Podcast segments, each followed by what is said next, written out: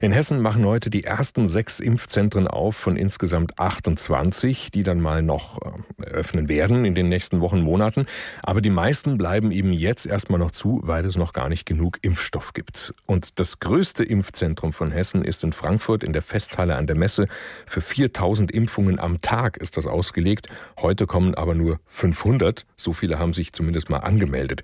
Unser Reporter Tobias Lübben ist für uns dort am Impfzentrum. Tobias, wie ist denn dein Eindruck? Wird das heute klappen mit dem Impfen? Ja, im Moment ist so ein bisschen Premierengefühl. Also gerade geht der Oberbürgermeister mit der ersten Impfkandidatin durch die Festhalle. Äh, die Festhalle, wer die kennt von Konzerten, das ist ja eine riesige Veranstaltungshalle. Da können über 13.000 Leute rein. Äh, Im Moment ist halt im Innenraum alles mit diesen Impfstraßen vollgestellt.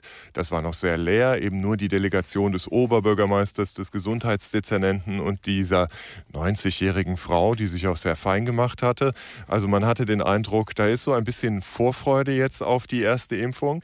Die äh, Kandidaten, die sich Termine holen mussten, die kommen ja dann erst ab 9 Uhr. Man rechnet aber schon früher mit dem einen oder anderen, weil man davon ausgeht, dass gerade auch in dieser Altersgruppe sich viele sagen, ich komme lieber ein bisschen früher als zu spät und deshalb gibt es auch Wartebereiche.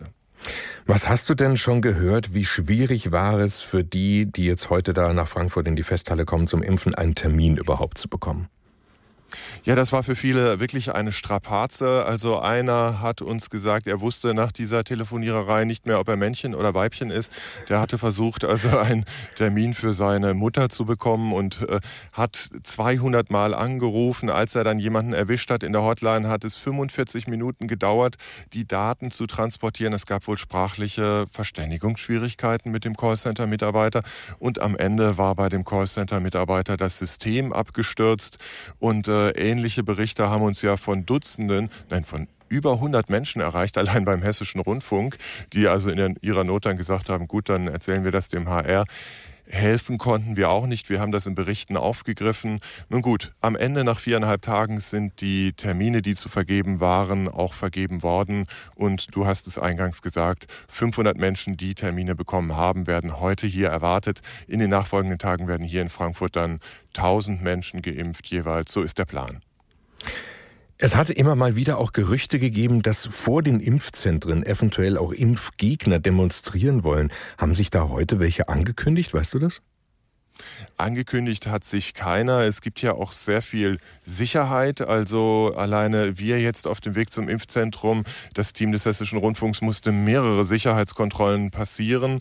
Und äh, es äh, finden sich hier auch viele Hostessen, die also jeden begleiten durch das Impfzentrum. Hier kann keiner unbegleitet einfach mal in die Festhalle rein und gucken, was sich da so tut. Das geht nicht. Aber natürlich, äh, die Möglichkeit, dass so etwas passiert, ist mitgedacht von Anfang an.